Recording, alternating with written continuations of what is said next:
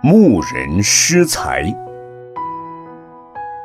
从前有一个牧羊人，很会牧羊，他的羊群很快到了上万头，但他极其吝啬，从不肯轻易把羊送给别人。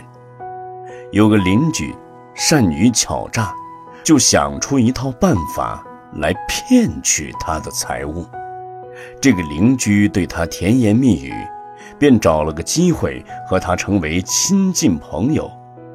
一天，邻居说：“我们已经是知心朋友，无话不说。我知道你没有妻子，很为你着急。打听到邻村有位美丽的姑娘，再没有人比她合适做你的妻子了。我去做媒人。”一定没问题。牧羊人很高兴，给了他许多羊和钱财，算作聘礼。过了几天，邻居对牧羊人说：“那个女孩已经答应做你的妻子了。今天她已经为你生了一个儿子，我特地来道喜。”牧羊人听了。又非常高兴，给了邻居许多羊和钱财。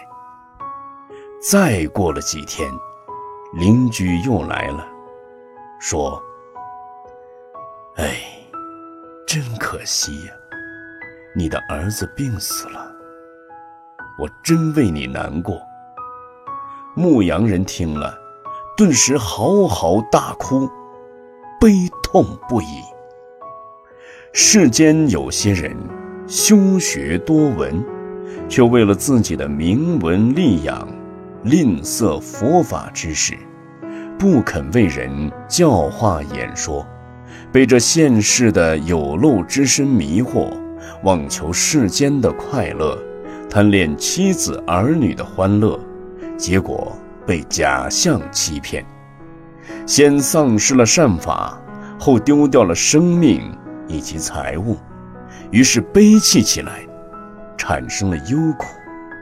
其实这只是自寻烦恼，就像那个牧羊人一样可悲可笑。